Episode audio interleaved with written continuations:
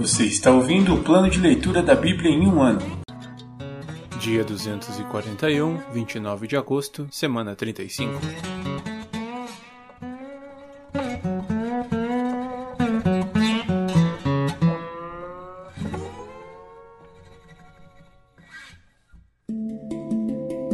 Novo Testamento.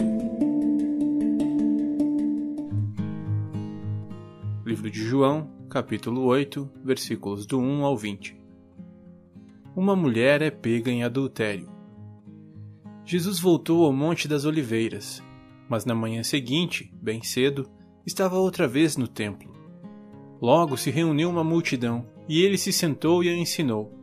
Então os mestres da lei e os fariseus lhe trouxeram uma mulher pega em adultério e a colocaram diante da multidão.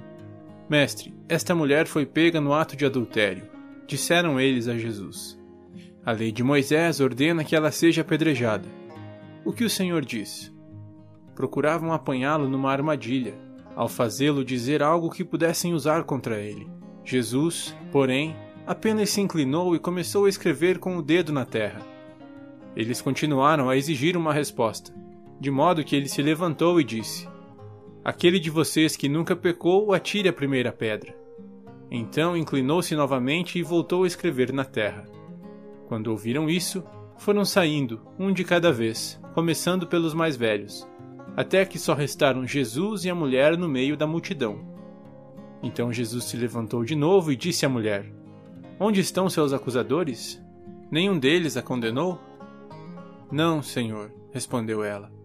E Jesus disse: Eu também não a condeno. Vá e não peque mais. Jesus, a luz do mundo. Jesus voltou a falar ao povo e disse: Eu sou a luz do mundo. Se vocês me seguirem, não andarão no escuro, pois terão a luz da vida.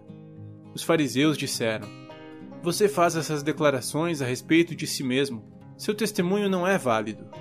Jesus respondeu: Meu testemunho é válido, embora eu mesmo o dê, pois sei de onde vim e para onde vou mas vocês não sabem de onde eu vim nem para onde vou.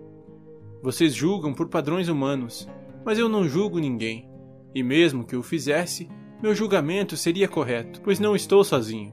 O Pai, que me enviou, está comigo. A lei de vocês diz que, se duas pessoas concordarem sobre alguma coisa, seu testemunho é aceito como fato. Eu sou uma testemunha, e meu Pai, que me enviou, é a outra. Onde está seu pai? perguntaram eles. Jesus respondeu: Uma vez que vocês não sabem quem sou eu, não sabem quem é meu pai. Se vocês me conhecessem, também conheceriam meu pai. Jesus fez essas declarações enquanto ensinava na parte do templo onde eram colocadas as ofertas. No entanto, não foi preso, pois ainda não havia chegado sua hora.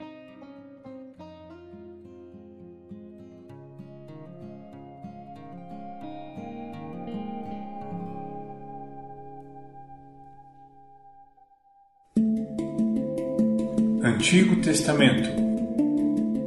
Livros históricos.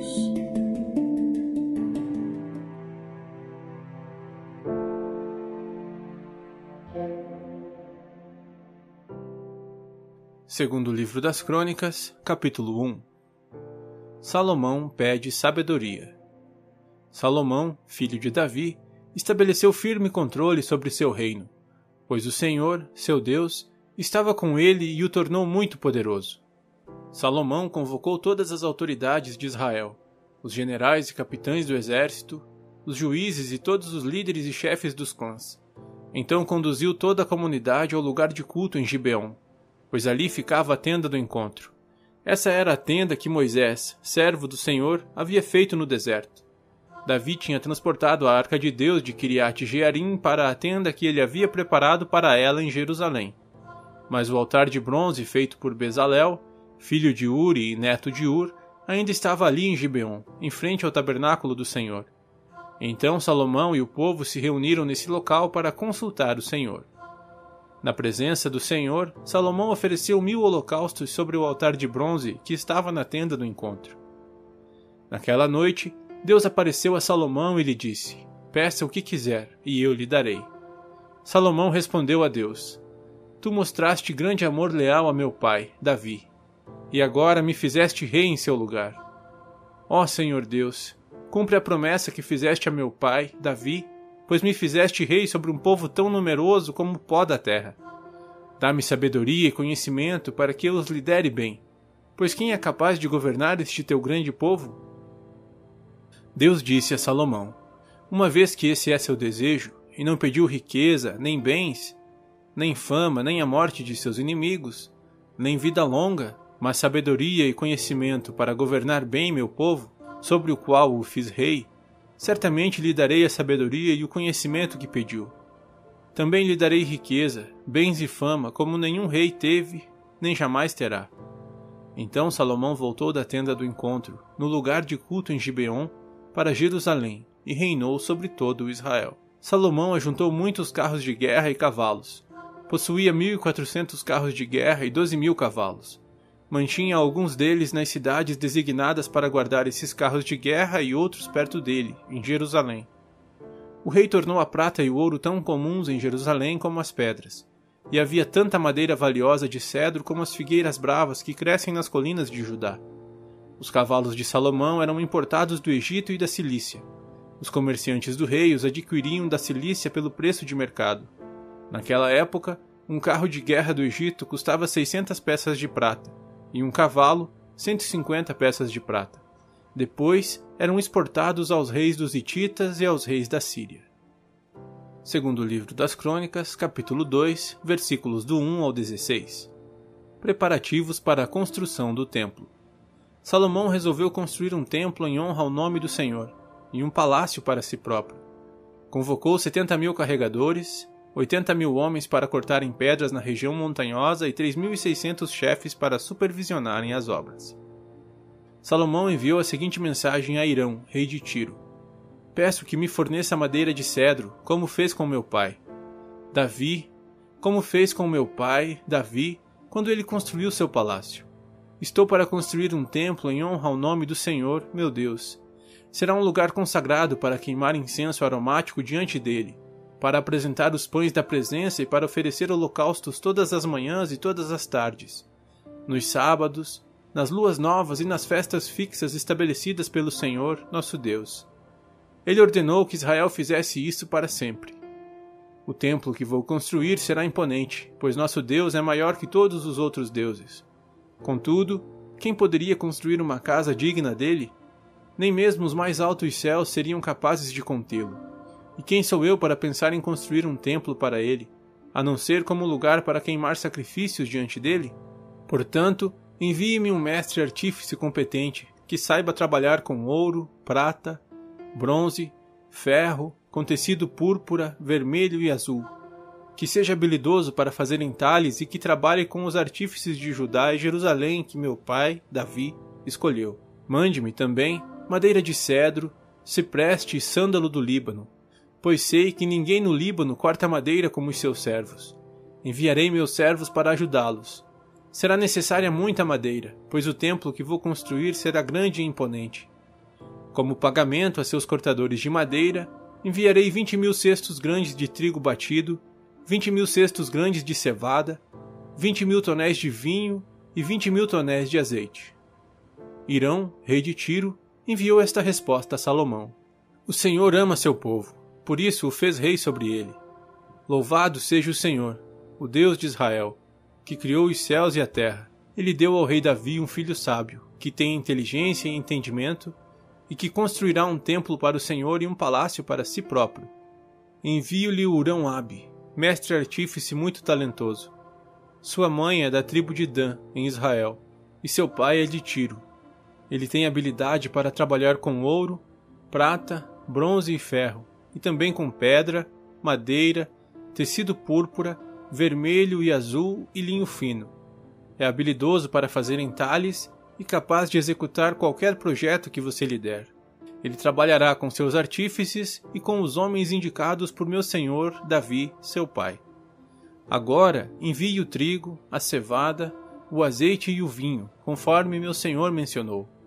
Cortaremos toda a madeira necessária das montanhas do Líbano, Colocaremos as toras em balsas e as faremos flutuar ao longo da costa do mar Mediterrâneo até Jope. Dali você as transportará até Jerusalém.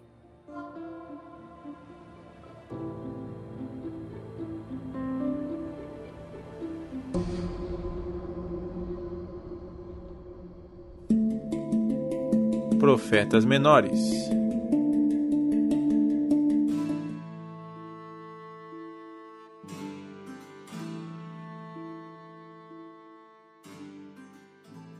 Livro de Zacarias, capítulo 14 O Senhor governará a terra. Fiquem atentos, pois se aproxima o dia do Senhor, em que seus bens serão saqueados diante de vocês. Reunirei todas as nações para lutarem contra Jerusalém. A cidade será conquistada, as casas serão saqueadas e as mulheres violentadas. Metade da população será levada para o exílio e o restante será deixado na cidade. Então o Senhor sairá para lutar contra essas nações, como fez no passado. Naquele dia, seus pés estarão sobre o Monte das Oliveiras, a leste de Jerusalém. O monte se dividirá ao meio, formando um vale muito amplo, de leste a oeste. Metade do monte se deslocará para o norte e metade para o sul. Vocês fugirão pelo vale, pois ele se estenderá até Azal. Sim, vocês fugirão, como fugiram do terremoto nos dias de Uzias, rei de Judá. Então o Senhor, meu Deus, virá com todos os seus santos. Naquele dia, as fontes de luz deixarão de brilhar. Ainda assim, sempre será dia. Só o Senhor sabe como isso acontecerá.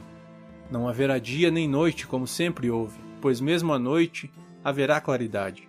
Naquele dia fluirão de Jerusalém águas que dão vida. Metade das águas correrá para o Mar Morto e metade para o Mediterrâneo. Fluirão continuamente tanto no verão como no inverno e o Senhor será rei sobre toda a terra. Naquele dia haverá um só Senhor, e somente seu nome será adorado. Toda a terra, desde Jeba ao norte de Judá, até Rimon, ao sul de Jerusalém, se tornará uma grande planície. Jerusalém, contudo, ficará em seu lugar elevado e será habitada desde o portão de Benjamim até o local do portão antigo, e dali até o portão da esquina, e desde a torre de Ananel até as prensas de uvas do rei. Jerusalém, por fim em segurança, ficará cheia de gente e nunca mais será amaldiçoada nem destruída. O Senhor enviará uma praga contra todos os povos que guerrearam contra Jerusalém. Eles se transformarão em cadáveres ambulantes, com a carne em decomposição. Seus olhos apodrecerão nas órbitas, e a língua apodrecerá na boca. Naquele dia, o Senhor os encherá de grande pânico, e eles lutarão uns contra os outros com as próprias mãos. Judá também lutará em Jerusalém a riqueza de todas as nações vizinhas será recolhida, grandes quantidades de ouro e prata e de roupas. Essa mesma praga cairá sobre cavalos, mulas, camelos, jumentos e todos os outros animais dos acampamentos do inimigo. No final, os inimigos que sobreviverem à praga subirão a Jerusalém a cada ano para adorar o Rei, o Senhor dos Exércitos, e para celebrar a festa das cabanas. Se alguma nação não quiser ir a Jerusalém para adorar o Rei, o Senhor dos Exércitos, não receberá chuva. Se o povo do Egito não quiser ir à festa, o Senhor o castigará com as mesmas pragas que enviará sobre as outras nações que se recusarem a ir. O Egito e as outras nações serão castigados se não forem celebrar a festa das cabanas. Naquele dia, até mesmo os sinos dos cavalos terão gravadas estas palavras: Santo para o Senhor e as panelas no templo do Senhor serão tão sagradas quanto as bacias usadas junto ao altar. Na verdade, todas as panelas em Jerusalém e em Judá serão santas ao Senhor dos exércitos.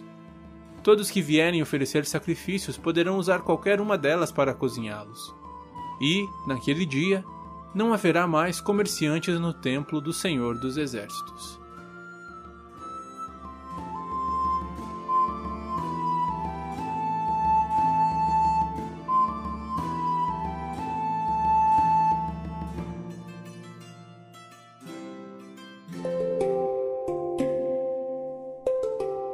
Versículo da semana.